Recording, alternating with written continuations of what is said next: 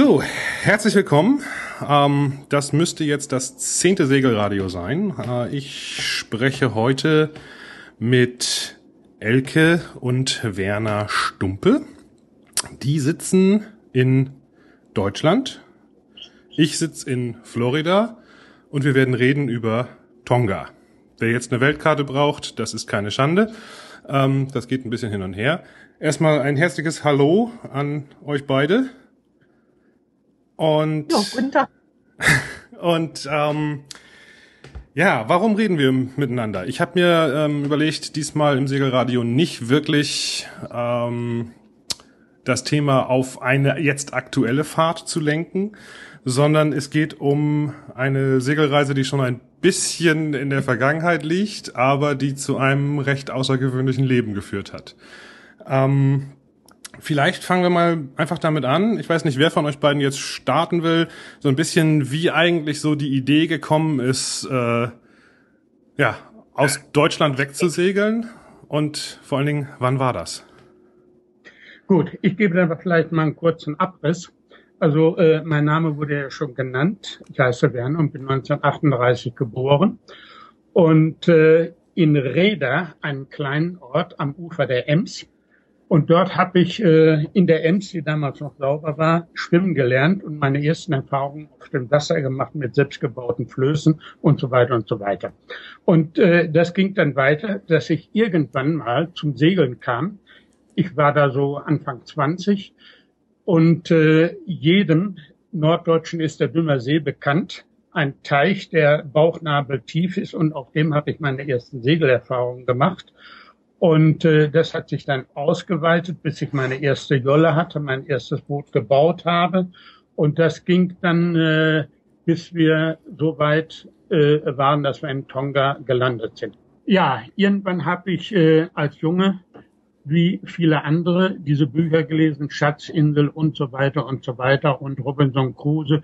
Und äh, irgendwo äh, war in mir also eine Infektion. Also ich äh, habe mich, äh, äh, naja, nach der weiten Welt gesehnt und so weiter und so weiter. Dann kam natürlich äh, die Jahre der Berufsausbildung und so weiter.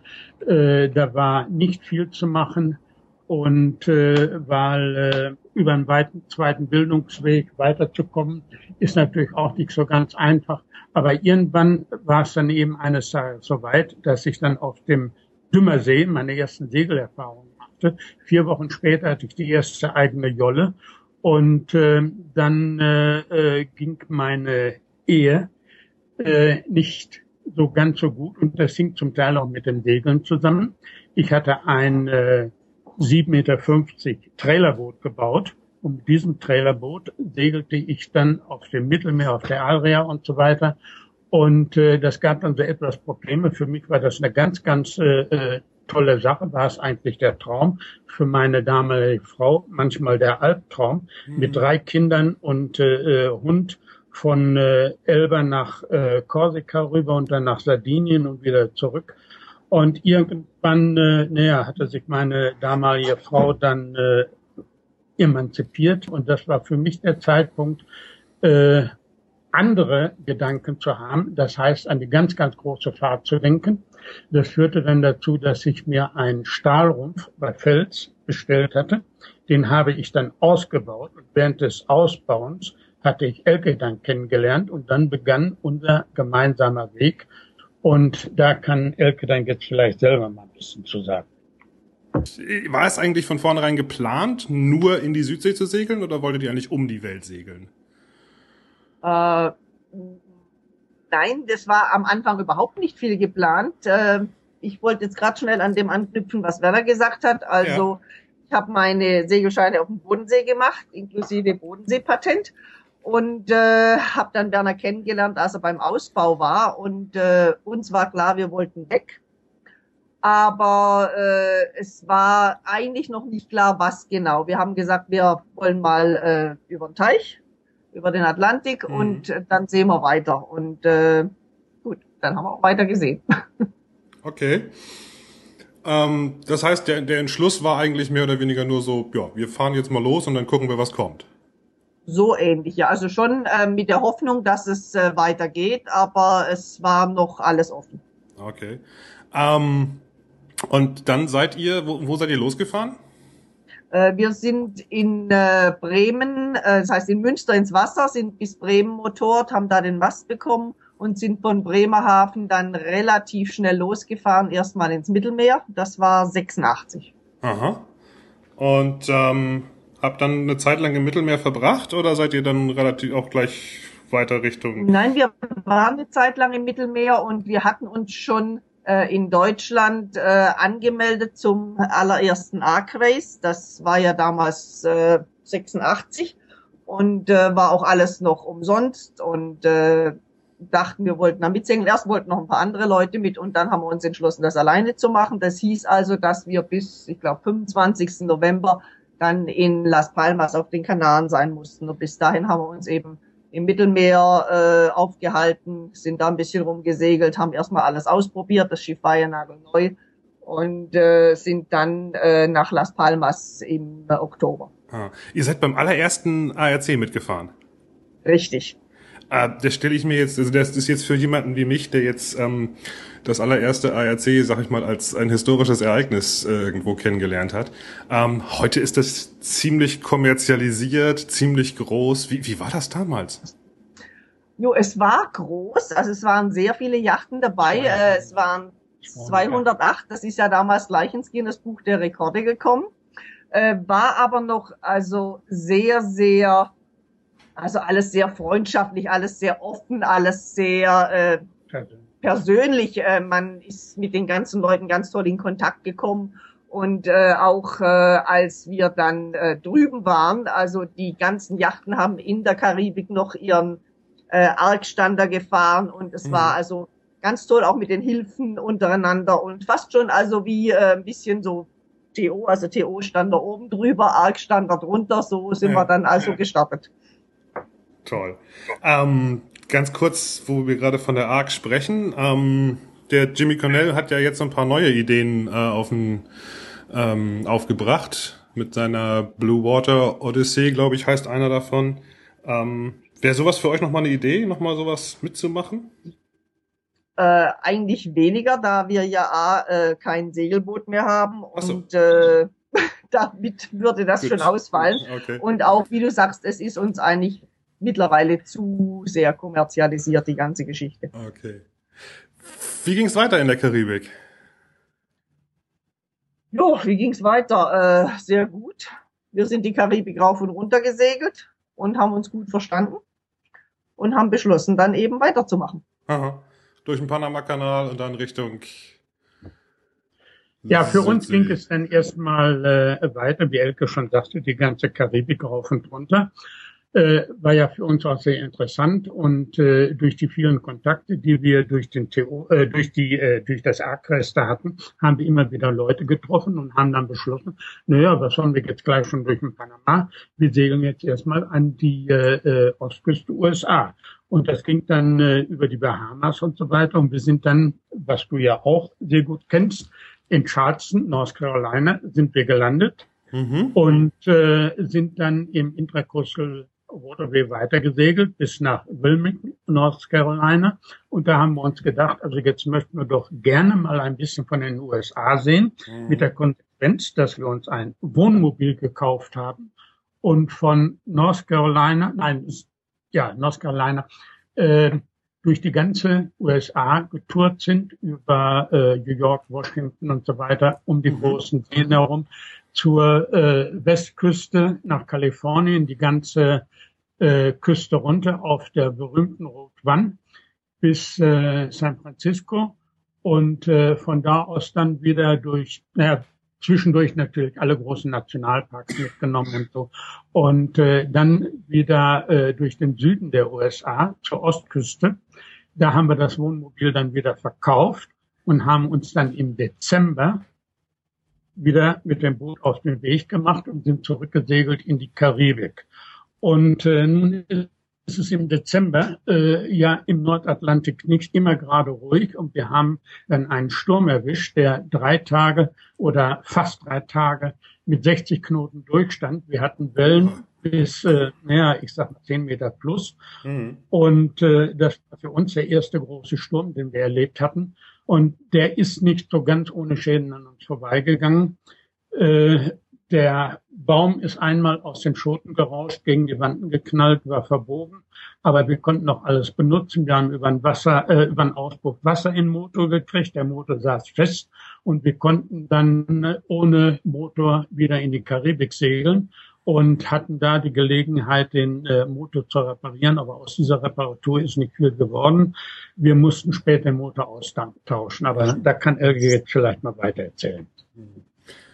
Ähm, ganz kurz, wo wir, wo ihr von dem Sturm gesprochen habt, kann ich da kurz anhaken darf. Ähm, äh, 60 Knoten hast du gesagt. Was, was macht man da? Was macht ihr? Was habt ihr gemacht, um da drei Tage? Ich meine, das muss man sich vorstellen. Das sind drei Tage, die man quasi in einer Waschtrommel verbringt. Äh, ja, es ging ziemlich langsam los mit dem Wind. Wir segelten unter Vollzeug, mussten immer mehr reffen, immer mehr weiter runterreffen. Und das Glück war, dass der Wind fast die ganze Zeit aus der gleichen Richtung durchgestanden, durchgestanden ist. Es bauten sich Wellen auf, die immer höher wurden, aber ziemlich glatt waren. Und äh, wir hatten also äh, mit so einem Sturm noch keinerlei Erfahrung. Und es war nur so, wir haben versucht, aktiv äh, zu segeln. Wir haben uns nicht treiben lassen, das war mhm. zu riskant. Wir endeten dabei mit einer 10 Quadratmeter Sturmfock und äh, äh, das Großsegel runtergerefft, also bis ja, bis äh, zur letzten Stufe. Mhm. Und dann konnten wir mit der Windfahnensteuerung so segeln, dass äh, das Boot die Wellen also so bildschön nahm, wie es kein Mann am Ruder hätte besser machen können. Mhm. Und äh, das hat zwar eine ganze Weile gedauert, bis wir diesen Trick raus hatten, bis wir das beherrschten, aber wir sind aktiv gesegelt und äh, zum Glück in die richtige Richtung. Okay, das ist gut. Und dann wurde es irgendwann glücklicherweise wieder weniger. Genau, der Wind ging dann irgendwann wieder runter, aber es war so, dass wir äh, in dieser Zeit weder etwas kochen konnten, noch überhaupt vernünftig essen oder sowas. Also eine äh, äh, Trinkflasche, die kriegte man nur mit Mühe an den Mund. Es war so rau, man konnte sich in der Koje verka äh, verkeilen und äh, schlief dann Schlaf der Erschöpfung. Ja. Aber mir war einfach nicht drin. Ja, ja. Ich habe das ja auch so ein bisschen abgekriegt. Äh, ich habe mich dann einfach auf ähm, auf den Salonboden zwischen die Kojen gelegt. Das war irgendwie besser als in der Koje eingekeilt. So, ähm, ja. Aber dann ja, ging's, ging's wieder in die schöne Karibik. Äh, wir kamen wieder in die Karibik, passend zum zweiten Acres, haben viele Freunde wieder getroffen und ähm, hatten dann natürlich äh, Probleme mit diesem Motor mit unseren kaputten. Das war also ein alter äh, Mercedes, den ich seinerzeit geschenkt gekriegt hatte. Und wir haben es dann auch noch bis äh, Panama geschafft, nachdem wir viel in äh, äh, an der südamerikanischen Küste, Venezuela und so weiter rumgesegelt sind und dort äh, viel erlebt haben. Aber in Panama war es dann damals so, dass äh, unter der Regierung vom Noriega und dem äh, äh militärischen Auseinandersetzungen, also da nichts mehr ging. Für uns blieb dann nur noch eines, Segel setzen und nach USA. Und dann sind wir mit unserem kaputten Motor nach, äh, nach Florida gesegelt hm. und sind in Florida eingelaufen mit einer Straßenkarte, weil wir keine Seekarte hatten. Wir haben es aber irgendwie an Land geschafft und äh, fanden dann eine Werk, wo wir das Boot rausnehmen konnten und einen neuen Motor einbauen konnten. Und dann weil wir ja nun äh, in USA waren und weil nun auch der Hurrikanzeit eingesetzt hatte, sind wir noch mal ein halbes Jahr in Florida geblieben, bis wir dann äh, mit der endenden Hurrikansaison weitergesegelt sind nach äh, Mexiko. Okay, rüber nach Mexiko. Das ist ja ungefähr genau das, was ich jetzt auch vorhab. ähm, Mexiko und dann wahrscheinlich runter durch die Yucatan, Kanal. Letztlich dann zum Panama-Kanal hin. Richtig, richtig. Ja. ja. Guatemala, Rio Dulce, oh. die ganzen Geschichten. Habt, habt ihr gute Tipps für mich? Ich bin da ja gerade auf dem Weg. Jo, jo, also wie gesagt, äh, Rio Dulce sollte man nicht verpassen in äh, Guatemala. Wir haben allerdings jetzt über Venezuela äh, Schlechtes gehört. Äh, Mhm. da ist vielleicht nicht mehr ganz so doll. Äh, Margarita waren wir, das war damals noch okay, aber kann heute auch äh, gefährlich werden. Ja, das äh, ist so ein Thema, wo man immer sehr auf, aufpassen muss. Das ist auch interessanterweise sehr häufig so ist, dass Sachen, die früher dann äh, als, als sehr gute Ziele irgendwo beschrieben werden, heute ganz, ja, teilweise riskant sind und äh, umgekehrt, wo man früher gesagt hat, auf keinen Fall, da kann man heute bedenkenlos hinfahren. Ne? Das Richtig, richtig. wandelt, wandelt sich immer innerhalb von ein paar Jahren, habe ich manchmal das Gefühl. Ja, ja, man, man sollte sich schon die aktuellen Informationen besorgen, äh, wo man im Moment sich aufhalten kann. Ja.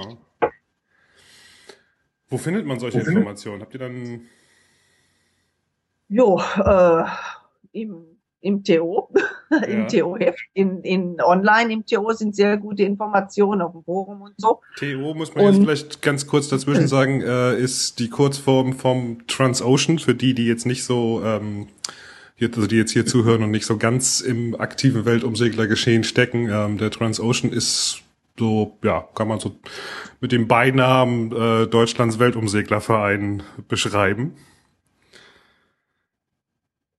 Jo, und, äh, und dann auch äh, äh, anderen internationalen äh, Internetseiten. Äh, ich denke, man gibt einfach ein, äh, wo man hin möchte, was man vorhat und äh, schaut mal äh, auf dem Internet unter diversen äh, Suchmaschinen. Ah, Okay, gut. Dann, aber zum TO kommen wir später auch nochmal wieder dazu. Ihr seid, seid ihr jetzt durch den, ihr seid durch den Panama-Kanal dann gefahren? Nein, wir sind dann, äh, wir waren dann Guatemala, ja sind äh, runter äh, bis also bis äh, Panama-Kanal, äh, St. Blas-Inseln und sind dann, äh, das heißt, da waren wir ja schon äh, vorher mal und sind dann 89 äh, durch den Panama-Kanal in den Pazifik. 89. Nach einem Besuch bei äh, in Contadora bei Günther, der vielen ein Begriff sein könnte, der Ja. lange Jahre die Segler betreut hat äh, auf dem Amateurfunkradio, das jetzt leider nicht mehr tut. Äh, und äh, damals waren auch noch Dieter und Gerda äh, auf den St. Perlas-Inseln. Das ist äh, auch nicht mehr der Fall. Die Mhm. haben sich da auch so niedergelassen. Und ja gut, und dann eben äh, Start in den Pazifik, äh, erstmal Galapagos und Marquesas, Tuamotus, Tahiti. Okay. Das klingt jetzt so nach eins nach dem anderen einfach abgesegelt. Jo, mit vielen Erlebnissen natürlich. Ja, nee, ich meine ich mein jetzt aber auch äh, so, so zeitlich. Ähm, also Ja, ja, klar. Ich meine, äh, wenn man durch den Kanal ist, äh, auf den Galapagos durfte man sich damals nur drei Tage aufhalten. Das heißt, wir haben es zweimal drei Tage geschafft, aber hm. Zahn wir hatten. Und äh, dann äh, Marquesas, äh, man musste ja in einem gewissen Zeitrahmen dann nach Tahiti äh, zum richtig einklarieren. Äh, da waren wir, ich weiß gar nicht mehr, wir waren also Sechs insgesamt Monate. sechs Monate in Französisch-Polynesien äh, 1989. Hm. Hm. Und dann hat's euch irgendwann irgendwie Richtung Tonga verschlagen. Äh, nein, Okay. äh, wir, wir sind dann am Ende der Saison in äh, Französisch-Polynesien, in Bora Bora, mussten wir noch äh, auf ein Ersatzteil warten und äh, sind, wollten dann eigentlich erst nach Neuseeland und sind dann falsch abgebogen. Statt links sind wir rechts abgebogen und sind äh, über Palmyra, das liegt also knapp über dem Äquator, eine damals äh, unbewohnte Insel, nach Hawaii gesegelt.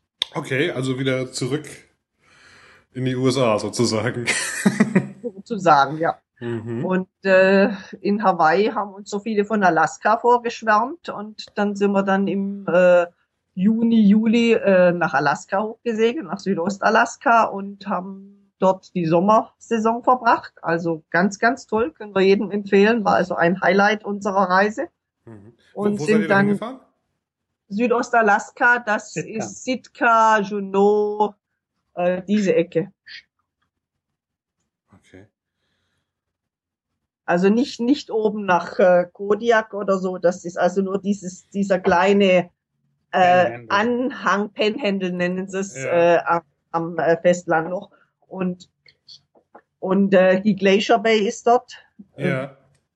Wo die ganzen Gletscherkalben und so. Also eine ganz, ganz tolle Gegend. Und äh, ich meine, mit Segeln ist nicht viel, äh, aber äh, es ist also fantastisch, äh, was die Natur und äh, die Tiere und, und alles anbelangt. Warum ist nicht viel mit Segeln? Ähm, weil man meistens in Kanälen unterwegs ist und äh, dann der Wind entweder von vorne oder von hinten kommt. Okay. Äh, in diesen, in diesen äh, und viel Tidenhub ist da, also auch fünf, sechs Meter. Mhm. Ich möchte da jetzt äh, kurz noch mal was einschieben. Ja. Und zwar hängt das also mit der Situation zusammen, die wir damals hatten, 1900, äh, äh, also in den, in den späten 80er Jahren. Wir sind so losgesegelt, also ohne GPS, das gab es damals noch nicht. Es gab zwar ein Satnav, aber äh, ich hatte im Sportsee und Sporthochsee meine äh, ganzen, also äh, meine ganze Ausbildung gemacht am Sextanten und so weiter. Und wir haben also sehr viel mit Sextanten navigiert. Und äh, was ich dazu sagen möchte, der Weg von Hawaii nach Alaska war in der ersten Zeit natürlich äh, im tropischen Bereich, segelte man in der Badehose und kam dann also in der dicken äh, Jacke und äh, warmen Hosen und, und Stiefeln in Alaska an. Aber das war weiter nicht so schlimm. Wir hatten also in den letzten fast zwei Wochen kaum jemals ein Stückchen blauen Himmel gesehen. Das heißt, kein Stern, keine Sonne. Und da war mit äh, astronomischer Navigation überhaupt nichts drin. Mhm. Und die äh, Küste von Alaska ist gespickt mit Inseln und äh, Riffen und engen Durchfahrten und so weiter. Und äh, ein Anlanden war, war äh, elektronische Navigation, also hoch, hoch risikoreich. Und wir waren froh, dass wir damals den Satnav nicht nur auf den Sextanten angewiesen waren. Auf diese Art und Weise hatten wir eine relativ sichere Landung. Heute ist das eine Selbstverständlichkeit, weil jeder mit seinem äh, GPS und seinem Reserve GPS und so weiter navigiert und äh, überall und jederzeit eine sichere Landung haben kann. Ja. Aber das war noch nicht gegeben. Ja.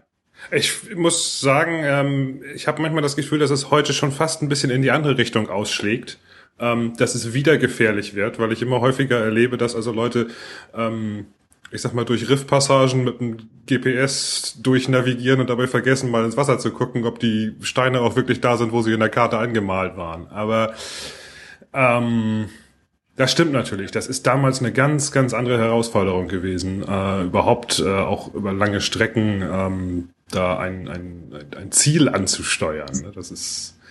Ich hatte mal mich mit einem Engländer unterhalten, der hatte so ein schön, schönes Zitat dazu, der sagte, als ich das erste Mal über den Atlantik gefahren bin, da war ich froh, wenn ich auf der anderen Seite plus minus 200 Meilen angekommen bin. Richtig. Ähm, und heute weiß ich auf drei Meter genau, wo der Bug und wo das Heck von meinem Schiff ist. ja, ja. Das führt natürlich dazu, dass manche sehr, sehr leichtsinnig segeln, was du ja auch äh, schon angesprochen hast, ja. und lossegeln ohne die nötige Seemannschaft. Wir erleben es manchmal, dass Leute nicht mehr in der Lage sind, einen ordentlichen Pfahlstep zu machen. Das ist die andere Seite heute. Ja, ja, ja. ja das kann ich, kann ich äh, mir vorstellen. Im Sommer in Alaska. Wie wie ist der Sommer in Alaska? Ich meine, man denkt ähm, erstmal an extrem kalt, aber wahrscheinlich ist es im Sommer so ähnlich wie in Finnland. Wenn ich hier in, in äh, der Gegend davon erzähle, dass ich mal nach Finnland gesegelt bin, dann gucken mich auch immer alle mit großen Augen an, weil die denken, da liegt das ganze Jahr Schnee.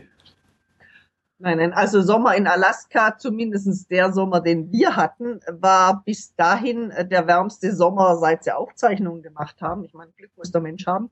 Ah, okay. Aber äh, ich meine, wenn man neben dem Gletscher äh, ankert, dann äh, geht's natürlich schon so auf 10 Grad plus runter oder so. Hm. Aber äh, es, es lässt sich aushalten. Äh, ich war auch ein oder zweimal im Wasser, allerdings nicht sehr lange.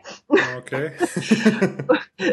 Und äh, aber äh, wie gesagt, sonst äh, ist, das Wetter war meistens schön. Es gab natürlich auch mal nebelverhangene Tage und äh, Regen oder so. Aber das war eigentlich äh, nicht so viel der Fall und wir konnten auch sehr schöne Wanderungen machen. Wir haben den äh, Chilkoot Trail gemacht. Das geht rein bis in die Berge über äh, bis nach Kanada rein. Der Trail, den die alten äh, Goldgräber damals gemacht haben, mhm. um, äh, um äh, darüber zu kommen. Und da muss man also richtig mit äh, Zelt und großem Gepäck los, äh, die, weil man alles rein und wieder raustragen muss und äh, die Bären einen dann noch auf den Fersen sitzen. War aber auch sehr, sehr schön und äh, wie gesagt, das äh, Seeleben, also wir konnten Lachse angeln und Hall, Heilbutt und Krabben und alles, alles Mögliche, also hm. einfach toll. Und die Menschen äh, sind auch ganz toll da oben. Das wollte ich gerade äh, fragen. Wie, wie, wie, wie ja. ist das mit, mit, mit, mit wie, wie einsam ist das da? Ach, ja, manche Ecken sind natürlich einsam, da man, man kommt von Land, äh, wo man dem Boot hinkommt, von Land nirgends richtig dran. Ja. Es gibt, äh, äh, selbst nach Junot kommt man nur mit dem Boot oder mit dem Flieger. Es gibt keine Straßenanbindung zu den meisten Orten dort, äh, also vom, von, von Land aus. Äh, und von daher lässt sich alles mit Boot oder Flugzeug äh, äh, dann äh, erledigen. Also das sind schon Ecken, die sind sehr, sehr einsam. Und dann natürlich, wenn man wieder in so ein kleines Dorf kommt oder in eine kleine Stadt, äh, dann äh, hat man auch, wenn man das möchte, schnell Anschluss zu den Leuten. Ich meine, wir haben in Amerika sowieso, wir waren ja, wie gesagt, auch im Wohnmobil unterwegs und wir haben eigentlich zu 99 Prozent sehr, sehr positive Erfahrungen gemacht mhm. damals mit den Amerikanern und äh, wie wir mit ihnen ausgekommen sind und wie hilfsbereit sie waren. Das kann ich auch äh, 20 Jahre später heute noch, nee, fast 30 Jahre später heute noch äh, ohne weiteres so unterschreiben. Das ist mir hier auch begegnet, dass ich also äh, ja, äh, von den Leuten her eine extreme Gastfreundschaft, Hilfsbereitschaft, Freundlichkeit äh, erfahren habe, die ich teilweise wirklich ähm, ja fast mich ein bisschen sprachlos gemacht haben. Richtig, genauso haben wir das auch gesehen und wir sind mit vielen der Leute, die wir getroffen haben damals, immer noch in Kontakt, mhm. haben die auch später zum Teil nochmal besucht und so. Und äh, das, also wenn man manchmal sagt, die seien so äh, also oberflächlich und sagen, ja, komm mal mich besuchen, meinen das aber nicht so. Das, so haben wir das nicht gesehen. Wenn wir sie dann besucht haben, dann war das auch jedes Mal richtig toll. Ja, genau. Ja, kenne ich auch so. Hm. Hm. Ähm, aber jetzt geht's langsam Richtung Tonga, richtig? Jetzt geht's erstmal die US-Westküste runter. Ja. Ganz so schnell geht's nicht. Wir haben ja immer noch äh. Neun, also 89, äh, dann 90. Wir waren dann oben in Vancouver, haben das Boot da äh, liegen lassen und sind 1990 das erste Mal nach Hause geflogen. Äh, haben dann auch geheiratet, weil nach äh, 30.000 Seemeilen und viereinhalb Jahren war dann doch klar, dass wir das noch eine Weile machen wollten und mhm. Dass wir uns auch zusammengerauft hatten sind dann äh, im Frühjahr wieder gekommen und sind dann die US-Westküste runtergesegelt, äh, über viele, viele Stops, äh, bis, haben auch noch Landausflüge gemacht bis Acapulco, bis Mexiko und sind von dort aus dann wieder in den Pazifik gestartet und wieder nach Französisch-Polynesien, sechs Monate lang. Und äh, dann sind wir richtig abgebogen und sind dann nach links runter nach Cook Island und Tonga, äh, nach äh, Cook Island und Neuseeland gefahren. Okay, war also erstmal nochmal in Neuseeland. Richtig, das war dann 92, waren wir das erste Mal in Neuseeland und waren dann anderthalb äh, Jahre äh, dort, beziehungsweise waren auch eine Weile wieder in Deutschland auf Heimaturlaub. Und 1994 sind wir von Neuseeland gestartet und wollten eigentlich, das war so ein bisschen der Plan, äh, uns irgendwo eine Insel ausgucken, äh, und über den Äquator für die nächste Hurrikanzeit gehen in die Marshallinseln, hatten uns dafür auch so ein bisschen ausgerüstet, äh, da einfach mal auf so einer unbewohnten Insel eine Zeit lang zu leben. Mhm. Und sind dann 94, der erste Anlaufpunkt war dann Tonga von Neuseeland aus. Äh, wir waren in Neuseeland im Übrigen in Tauranga, das ist südlich von Auckland in der Bay of Plenty, auch ein kleiner Geheimtipp von uns und sind dann in Tonga angekommen, waren dann in Tonga und äh, sind dann so ein bisschen da hängen geblieben. Ein bisschen hängen geblieben heißt, äh, ihr habt euch da äh, wahrscheinlich erstmal mit dem Boot äh, niedergelassen. Ähm, ja, wir sind mit Leuten ins Gespräch gekommen, auch äh, andere Deutsche, die da waren und äh, haben dann äh, uns äh, bereit erklärt, bei einem Projekt mitzumachen. Äh, da wir auch gesehen haben, dass wir vielleicht doch mal ein kleines Päuschen vom Segeln haben möchten. Und äh, na, es ist eine recht lange Geschichte, die ich jetzt hier nicht ausbreiten will, war auch nicht immer ganz erfreulich. Mhm. Aber sind in, in dieser Hinsicht haben wir dann 1900, äh, also 94, 95 äh, ein Grundstück in der Wawau-Gruppe in Tonga, also in der äh, nördlichen Gruppe, äh, gepachtet. Und äh, das war so der Startschuss dazu, dass wir eben ein Bein an Land hatten, aber immer noch weiter gesegelt sind. Wir sind dann von dort aus nach Samoa, nach Fidschi, nach Neukaledonien und immer wieder runter nach Neuseeland. Also wir waren insgesamt sechsmal in Neuseeland. Äh, also haben die Strecke zwölfmal gemacht und mhm. äh, waren ein paar Mal dann in Fidschi und Samoa und so weiter. Also das war so ein halbes Bein an Land und äh, wir sind dann 2007 mit dem Schiff nach Australien gesegelt und haben es dann in Australien 2008 verkauft, also unsere Segelyacht, die 12 Meter Segelyacht, die mhm. Felsjacht, die Antaya. Und äh, seither haben wir also nur ein kleineres Motorboot, was wir äh, von Neuseeland nach Tonga auf dem Frachter gebracht haben und deswegen auch nicht mehr die großen äh, Reisen, die wir früher gemacht haben. Okay. Aber das ist ja, äh, ich sag mal, nicht so, dass ihr nicht vorher ein bisschen was gesehen habt.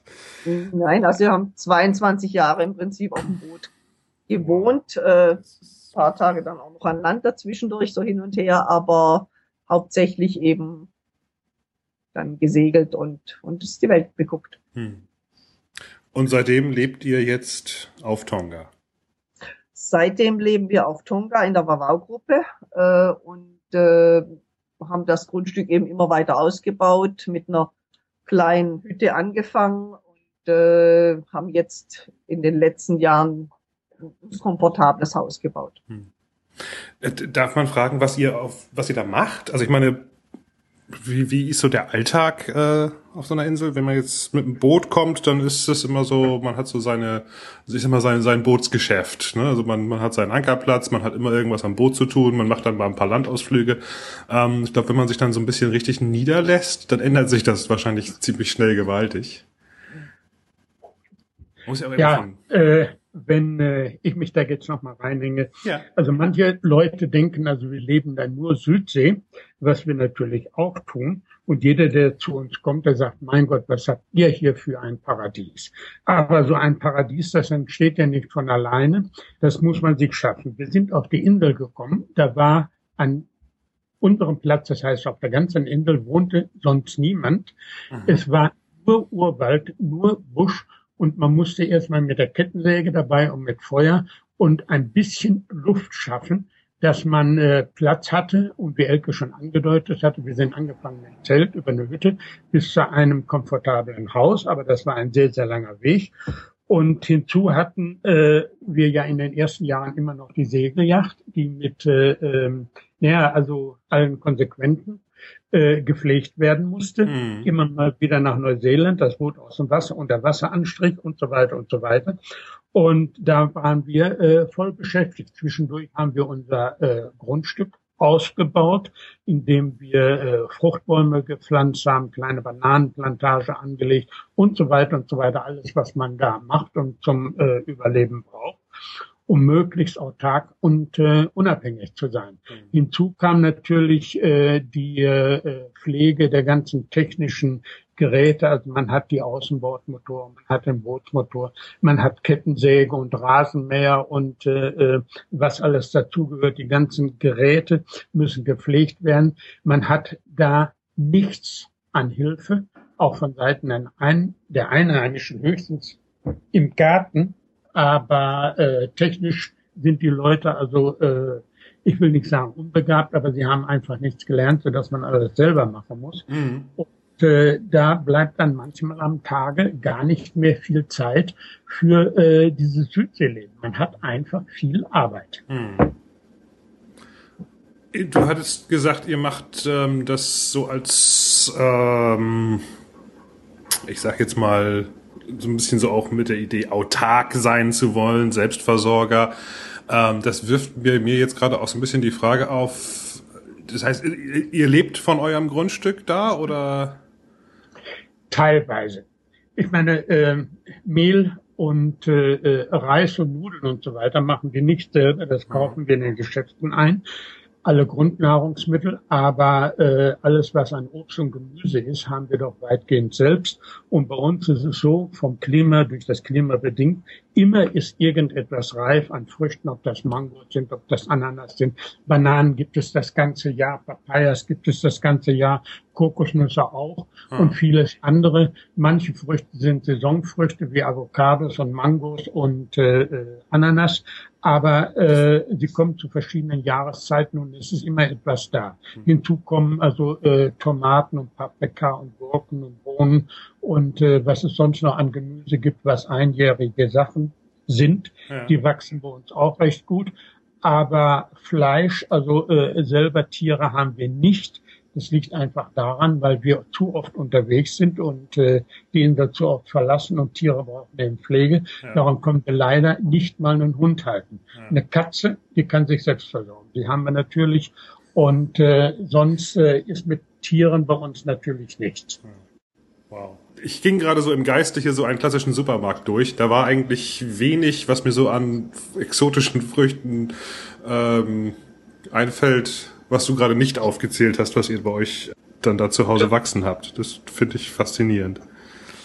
Ja, nun, das ist halt so. Ne? Ja. Und äh, aber wie gesagt, äh, alles muss mal angepflanzt werden. Vieles wächst dann natürlich von selber weiter. Wenn ich einen Fruchtbaum gepflanzt habe, wenn der groß ist, dann ist er da, brauche ich nur noch ernten. Aber andere Sachen muss ich ständig wieder pflegen und so weiter.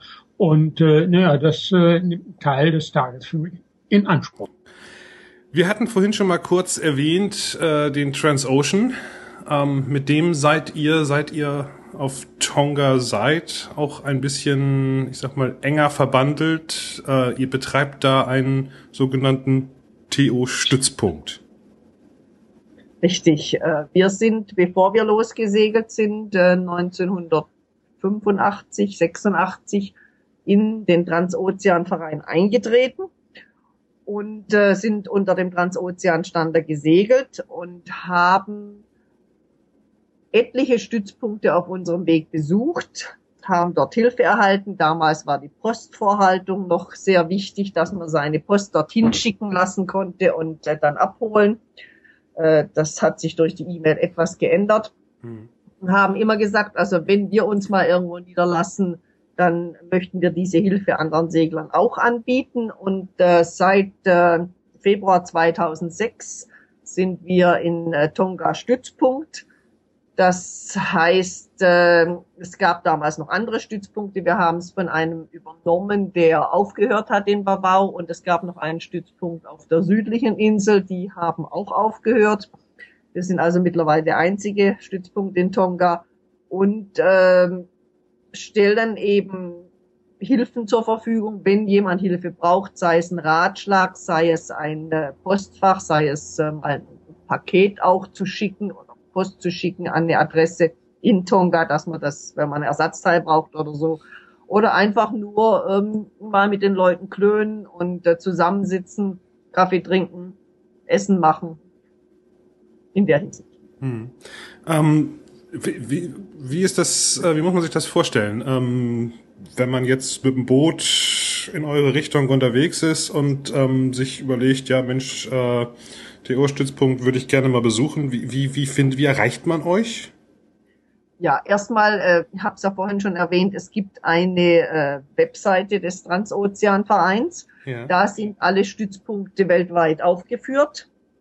Und dann äh, schaut man eben, welcher Stützpunkt ist äh, zuständig äh, für welchen Bereich, also sagen wir jetzt Tonga, mhm. äh, schaut man, äh, da ist unsere Adresse drin, da ist unsere E-Mail-Adresse angegeben, dann kann man uns aber eine E-Mail schreiben, die wir also, sobald wir sie eben erhalten, äh, für die äh, E-Mails müssen wir zum Teil also in, in die Stadt fahren, äh, um sie abzurufen.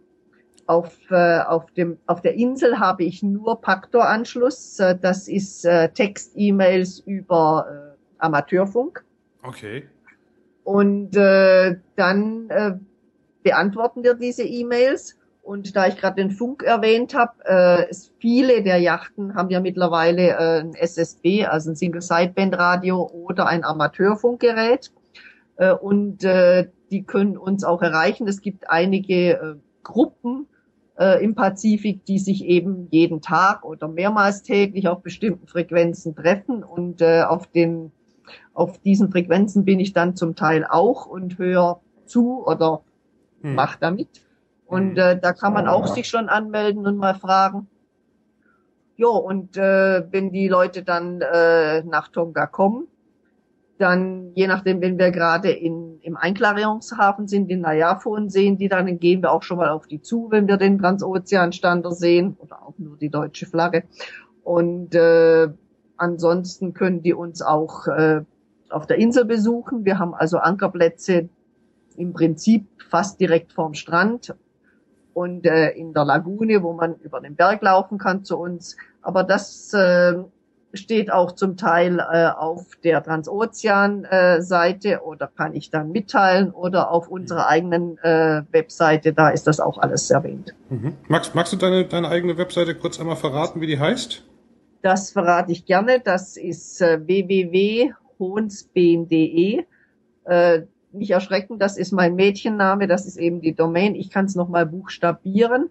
Das ist Hotel Oscar Hotel November Sierra Bravo Echo Echo November dot Delta Echo.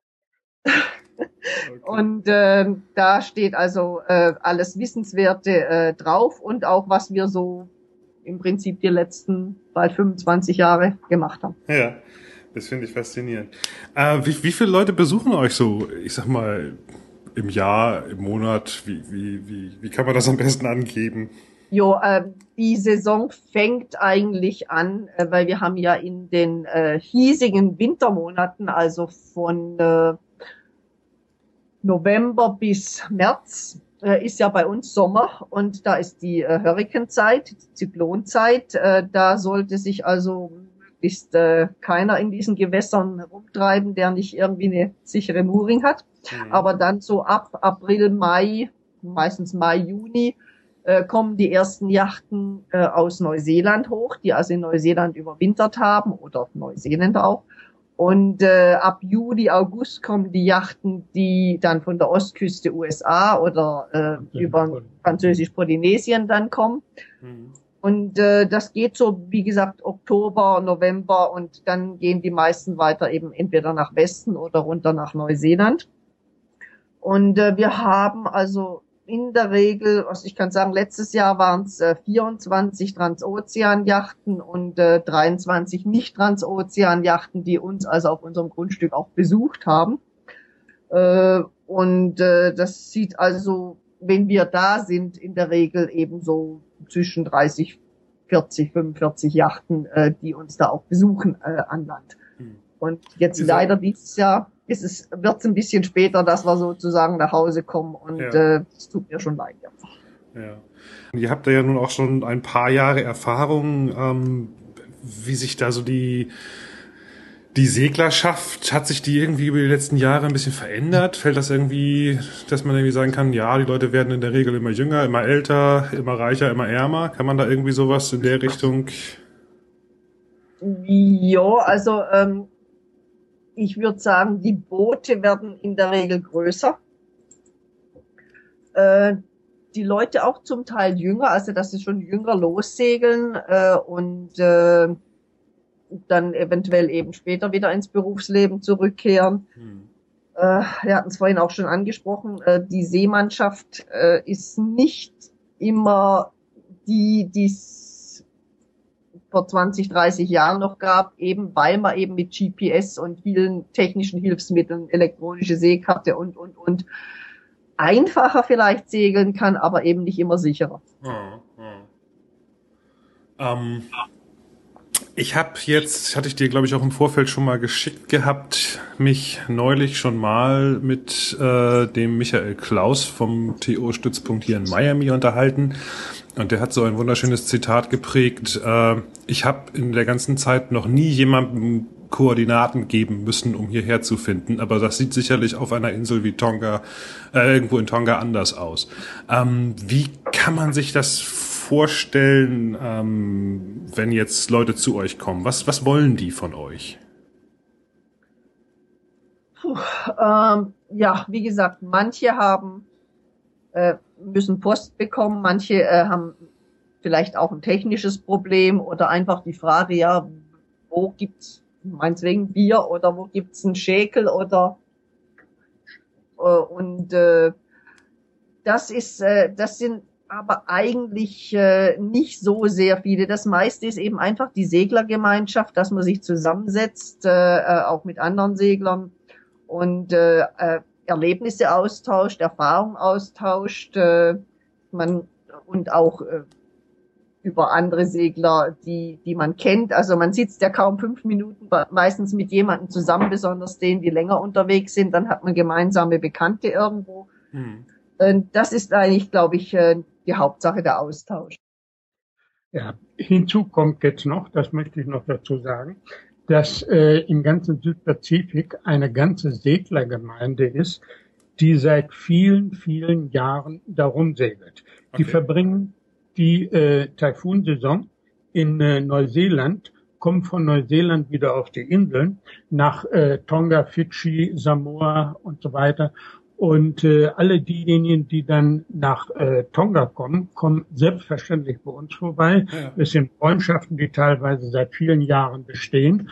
Und das ist, äh, ja, ich will jetzt nicht sagen, also eine Stammkundschaft, aber diese Leute kennen sich alle, geben ihre Informationen auch wieder weiter um, äh, wieder weiter an andere Segler. Und äh, dadurch haben wir bei uns viele, viele äh, Freunde, die, wie gesagt, immer wieder kommen. Und das äh, ist dann so, wie das unter Seglern üblich ist. Man sagt, naja, heute machen wir mal eine Fete.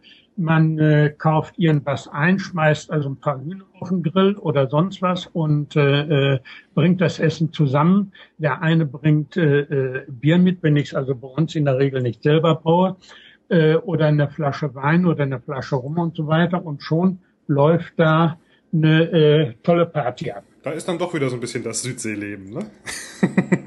Ganz genau. Darf ja auch sein. Ja. Prima. Ähm, dann möchte ich euch an dieser Stelle, glaube ich, erstmal ganz, ganz herzlich für eure Geschichte danken. Ähm, und euch, wann geht's wieder zurück auf die Insel? Am 20. Oktober sitzen wir im Flieger und dann geht's über Shanghai und ein paar Tage Neuseeland wieder zurück nach Tonga. Shanghai, Neuseeland. Ja, stimmt, Direktflüge gibt's da wahrscheinlich nicht. Ne? Das, das ist immer etwas komplizierter. Wie ist das überhaupt? Das, ich stelle mir dann so vor, dass letzt, die letzte Etappe ist dann irgendwie so eine einmotorige Propellerflugzeug. Ähm, Jein, also von Neuseeland nach äh, Nuku'alofa auf die Hauptinsel ist eine ganz normale, was weiß ich, 747, wie 767, wie die auch immer heißen. Mhm. Und äh, von äh, Nuku'alofa nach äh, Ha'apai, das ist die mittlere Gruppe, Wawau und auch oben auf die Niuatoputapus, also die Sepulkaninseln ganz im Norden, fliegt äh, oder fliegen kleinere Verkehrsmaschinen wobei sie gerade eben wieder die Fluglinie gewechselt haben. Also ich habe keine Ahnung, was im Moment da Sache ist. Äh, da wir immer mit relativ viel Gepäck zurückkommen, äh, werden wir wahrscheinlich äh, wieder die Fähre nehmen, die einmal in der Woche von Nuku'alofa nach Wawau fährt. Die braucht dann auch so 24 Stunden. Hm. Wow. 20. Ich musste gerade, als ich so die ganzen Inselnamen hier so über, äh, über mich reinprasseln hörte, äh, fing ich gleich wieder an zu träumen. Hier ist nämlich gerade, hier zieht gerade eine Front durch. Es sind zwar Palmen vorm Fenster, aber es ist alles grau und regnerisch. Ich danke euch ganz, ganz herzlich für eure Geschichte. Und jo, ähm, ich bin mir ganz, ganz sicher, wenn ich irgendwann einmal äh, in absehbarer Zeit in eure Richtung unterwegs bin, dass ich bestimmt vorbeischauen werde. Und ich hoffe, das tun auch ganz viele andere. Und ja, für eure Rückreise alles Gute. Links, kleine Notizen, die ich mir hier nebenbei gemacht habe, gibt's natürlich dann auf der Webseite zum Segelradio dazu. Und ich bedanke mich bei euch für das Gespräch und bei den Zuhörern fürs Zuhören. Danke. Tschüss. Ja, danke schön. Tschüss, Hinak. Dankeschön.